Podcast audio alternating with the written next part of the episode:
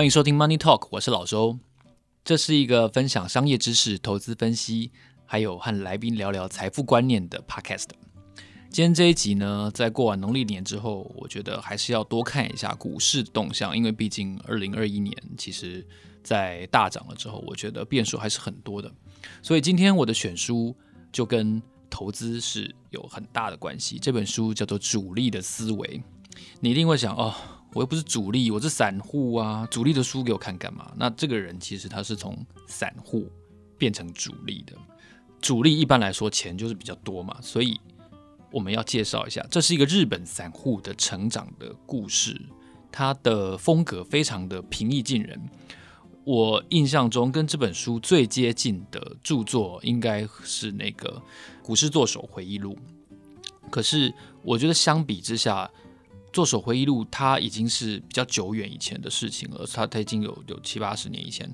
然后他的生命的故事，因为毕竟它是是翻译的，所以我觉得很多历史其实跟现在已经不完全那么一样了。所以加上那本书其实比较厚重，相较于作手回忆录，我认为主力的思维在现在看起来，对于台湾的散户可能是更有共鸣的。所以这个月的选书。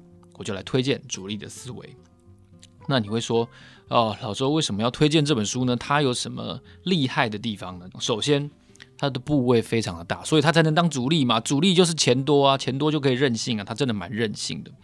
我跟大家讲，它的部位到底有多大？在二零一八年十一月这本书出中文版的时候，它的资产总额是两百三十亿日币，乘以零点四，大概就是九十二亿新台币左右。你会说他是富二代吗？他是那颗幸运的精子吗？不是，作者这叫 CIS，CIS 他出生在一九七九年三月，所以今年应该是四十二岁左右。两千年他在大四的时候，他开了人生第一个证券的户头，他存进了三百万日币，然后开始投资股票。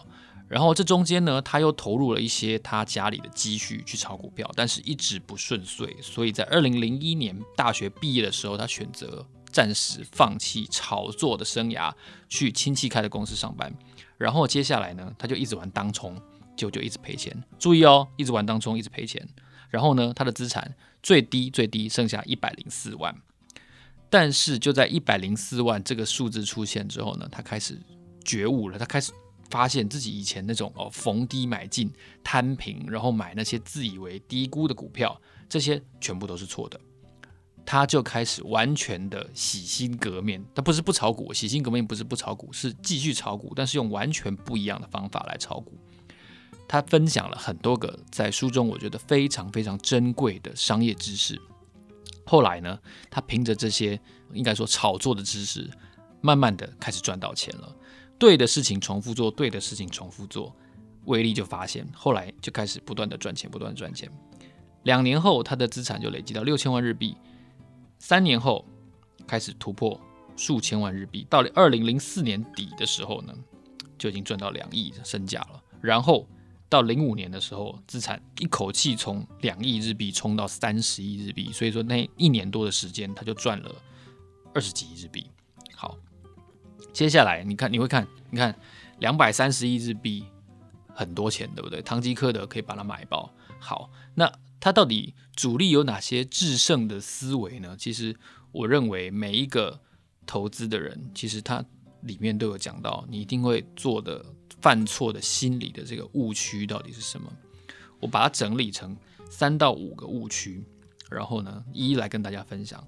第一个，他建议大家绝对不要买下跌中的股票，绝对不要买，跌的股票就会继续跌。涨的股票就会继续涨，诶，你听起来好像这这不是屁话吗？跌的股票就会继续跌，涨的股票就会继续涨，哪有不是这样子的股票呢？问题是很多时候我们人会有一种看不惯的心态，我看不惯它跌，我觉得它应该要涨，哦，这这个台积电哦六百块，它应该值八百块，所以我就在五百五的时候买，我希望它能够涨到八百，或者说我在六百二的时候买，希望能够涨到八百。然后呢，他觉得这点是绝对不对的，因为 CIS 强调。跌的股票会继续跌，摊平就等于自杀。好，两个重点喽，跌的股票会继续跌，摊平等于自杀。第三个重点，停利的人炒作股票一定输。哇，这三点是不是跟你想的都不一样，跟你以前的印象都不一样？为什么？CIS 是这样解释的。他说，对交易者、炒作者来说，trader 哦，不是不是 investor，对 trader 来说，逢低买进会杀死人，因为部位一直在下跌，但你的资产是有限的，然后基于避免亏损的心态哦，你就会不想卖。就好像说大力光最高好像是我记得五千八百五十五块吧，跌到五千块，你就觉得啊，这个低估了啊，可以看跌了开始买，跌到四千块你要买一次。跌到三千块，你再买一次，结果跌破三千，你信心就崩溃了。因为大立光已经很久没有跌到三千块以下了，而且股王一直破底，你会觉得这一定 something happened，something is happening，something is killing us。对，你会觉得开始很紧张了。有钱也就罢了，但是摊平对心理带来的压力哦，是 CIS 觉得非常危险的一件事情。除非你有足够的银弹，不然。摊平几次之后，你就会先精神崩溃。那更何况，通常你没有足够的银弹呢？我曾经见过一个，呃，已经现在已经往生了，一个非常大额的投资人。他说他专门买那些一直在跌的股票，跟 CIS 完全不一样。可是我要跟各位说，他股价跌十趴，这个大户股价跌十趴买一次，跌二十趴再买一次，三十趴再买一次，四十趴再买一次，五十趴再买一次。他说他曾经连买过七次。也就是那一只股票跌了七十趴，可是你有那个心态，你的心态有勇敢到跌七十趴还可以再买一次嘛？而且他买完全一样多的数量，也就是说完全一样的比例，也就是说你跌到七十趴的时候，其实你买到很多股票喽，你已经一缸子股票了，可能快要可以选董监事喽。那就算你钱够好了，你压这么大在同一只股票，如果它真的不要说下市了，它再跌一个十趴，你可能真的你你会先先进精神病院。所以，千万不要逢低买进，也千万不要摊平。我们通常我们都是交易者，而不是投资者啊。也就是我们之前在这个大侠五零零零五零这集里面有聊到，他是一个左侧投资人，他偶尔会会持续做右侧的买进，但他大致上是一个逢低一直买一直买的人。那我们通常我们的心态都是哦，就是右侧，他越涨我越买，就像就像二零二零年到。二一年出的这个台积电一样，它越涨我越买，然后呢，结果最大的部位就建立在高点，这点是非常危险的。那为什么说停利对交易者是大忌呢？你一定会想说，对啊，要停损那，要停利啊，赚够了就跑。他说呢，我我觉得这句话非常的经典，请大家记下来。他说停利哦，就是你平白的让出明天会继续赚钱或获胜的机会。明明今天股价还在涨，你今天先卖了。很多人会觉得说，我今天卖了高点就是今天，那明天继续涨呢？就是这只股票、这只公司打我的脸，我看了不爽，我它一定会下跌。很多人都这样哦，我我今天卖掉赚钱之后，它明天继续涨，然后你就看不爽，然后还去放空它，然后你就一直被嘎，一直被嘎。哇，这种例子太多了。那最好的例子当然就是台积电，我就要再讲一次台积电，它很努力站上四百之后呢，我觉得已经如入无人之境。台积电从两百到四百花了一个很长的漫长的过程，但是四百到五百、五百到六百是一个很快速的过程。你看它那个 K 线是非常陡的哦。好，我我之前讲过，我在三十九块买过台积电，那我在四十五块卖掉，真的丢脸到爆。我真的觉得看到现在六百七十三，最高六百七十三，我真的觉得丢脸到爆。那你说我的心里是感觉是什么？我看到他说停利就是平白让出明天获胜的机会这句话，我真的觉得哇，对啊，你怎么会觉得台积电的高点就是在你卖出的今天呢？你凭什么这样说呢？那 CIS 这个人有一个好处，他今天停利，他卖掉了。好，他有时候也是会做这样的措施，他卖掉了，明天继续涨，他丝毫不会觉得丢脸，他丝毫不会觉得这家公司要羞辱我哦，我还还放空他，他不会这样做，他会立刻重新再买进。那反之，如果他买到下跌的股票的时候呢，他也会通常在开盘后一个小时内他就卖掉，他也毫不犹豫。你说他有什么根据啊？他有算什么 KD 或者是筹码？他都没有。他的感觉告诉他，他接下来一个小时如果会继续跌的话，他就会把这只股票卖掉。你会说感觉感觉算个屁啊？他凭感觉做股票，他很多时候是凭感觉做股票。为什么？我告诉你，因为他部位太大了。两百三十亿日币，它通常有百分之七十，也就是大概一百六十亿拿来做股票，扣掉十亿日币，它会拿来当那个交易税之外，一百五十亿日币，它会在每天的股市中交易。一个个人哦，他没有任何的投资顾问哦，他个人的名义一天操作一百五十亿的股票，所以很多时候，其实你没有办法好好的计算的。所以这本书上面这个封面故事啊，有一句非常畅销的话，他说他只要发一条 Twitter 就能够撼动日经指数，超球超畅球的，因为他部位真的太大了。那凭什么让他累积到这么大的部位？以一个不是富二代的人来说，他举了第二个重点，我们刚刚讲完了，不要摊平哦，也不要停利，要让获利继续跑。第二个重点是什么？他说不要相信几率，不要相信值一枚硬币。正反面各是二分之一这句话，你说不可能啊？这个是数学定理，没有错，这个是数学定理。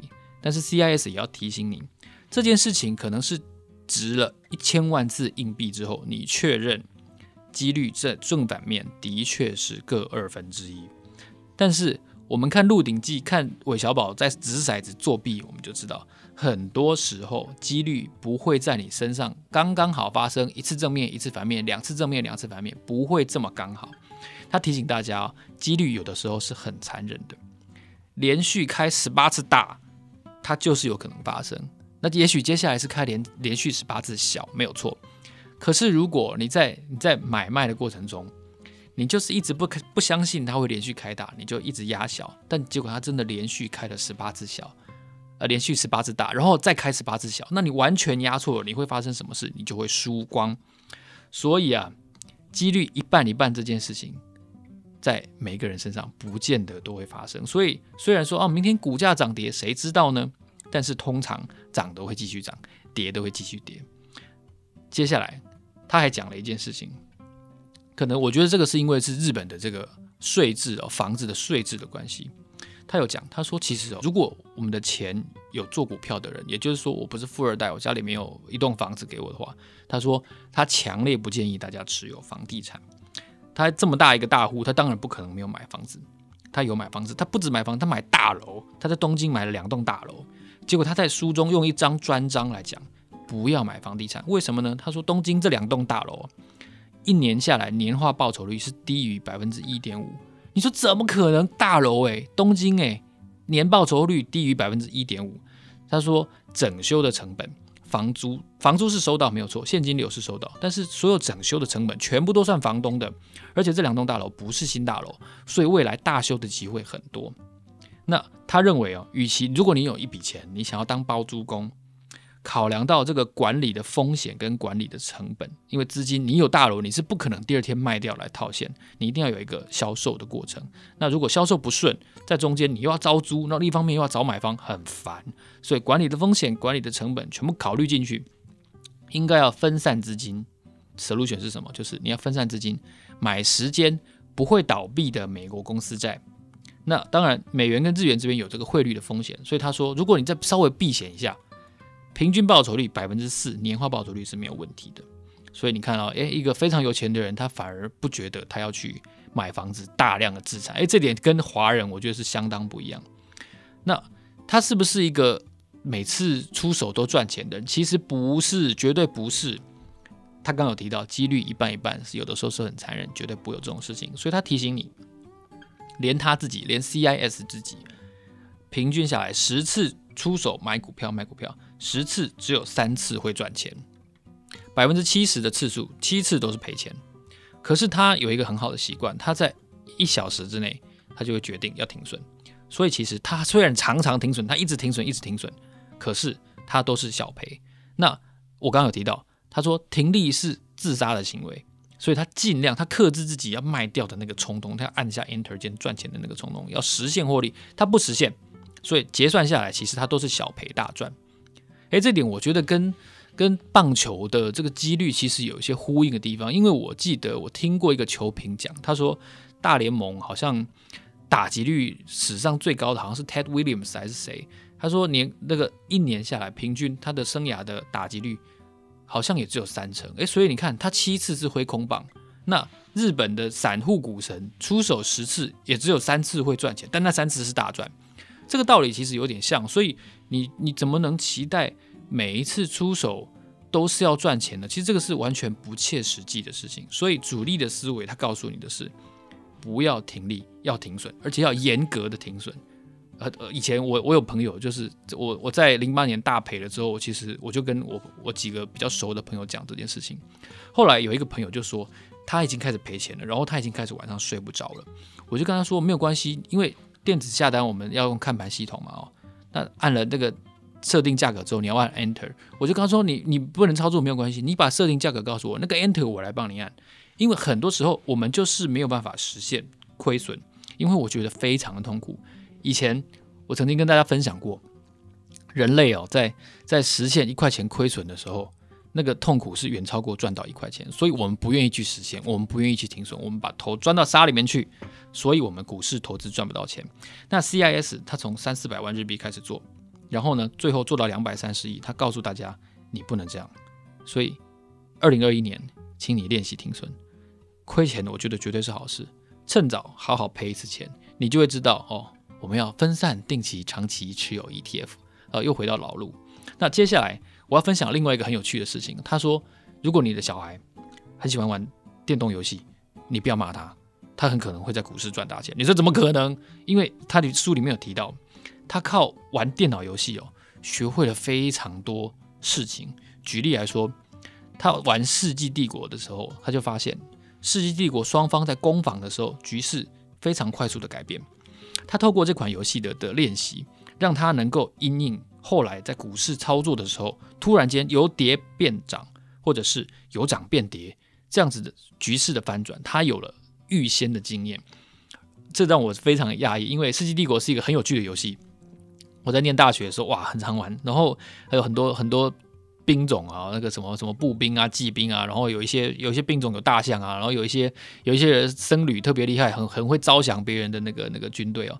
那他的局势很厉害，有的时候你会觉得哇，你的军队兵强马壮冲过去，就对方可能是哎用先用墙把你困住，然后一边在招降，然后另外一边一直用投石车打过来，结果你的瞬间精锐兵种死一大堆，这种事情常常发生的。那《世纪帝国》这个游戏可能后来还有推出很多改款呢、啊。那很多时候我们玩游戏，你会觉得是。玩物丧志，但不尽然，因为股神告诉你，玩游戏可以帮助你在股市赚大钱。所以第三个要分享的重点就是，诶，其实偶尔玩一下游戏，哪怕是围棋哦，其实都可以对趋势的判断有比较深刻的认识。因为你输过，你知道为什么突然间你就输了那种感觉。那如何因应？很多时候要从反应慢慢的练习，甚至变成直觉。接下来我要跟大家讲的是 CIS，虽然我自己是哦做媒体出身的，但 CIS 在书里面提到，他说他强烈的认为，第一个看投资的书不会让操作变顺，还有看媒体那更是没什么用。所以虽然哦我今天是推荐一本书。但是他抱持的是一个尽信书不如无书的心态，你要磨练出一个方法，然后呢，找到最有用的方法。以前邓小平不是说黑猫白猫会抓老鼠的就是好猫，有一点这样的用意。所以我觉得在讲了这么多个重点哦，包括不要停利，然后在这个赚钱的时候要让它继续跑，然后呢，不要持有房地产，然后呢，偶尔可以玩一点小游戏，然后。你要随时注意改变中的趋势，还有不要买下跌中的股票，因为逢低买进会害死你。这么多个重点呢，我希望能够给大家一些提醒，因为我真的走到哪里，我大街小巷，我吃饭、上班、搭捷运，我前后左右每个人都在讲股票、看股票，我从来没有遇过这样的现象，真的，这这个情况真的有点恐怖。我真的觉得大家在下跌的时候，能够啊、活下来，继续听我的节目。我希望这是我做这一集最大的初衷哦。那也因为这样子，所以我要跟出版社合作，我要送大家三本主力的思维。如果你听了这本书，你对这个日本撼动日经指数，发一条 Twitter 就能够改变日经指数的散户的故事有兴趣的话，请你来信，请你看我们这一集的介绍，来信到我的信箱，然后告诉我你为什么想要学投资，为什么想要看主力的思维。我会抽出三位听众朋友呢，致赠他们《主力的思维》这本书。今天非常高兴跟大家聊了一本我很推崇的书，希望也能够透过这期节目，让你的投资思维有所进步。让我们一起分享，一起学习。今天非常谢谢大家收听 Money Talk，让我们下一集见，拜拜。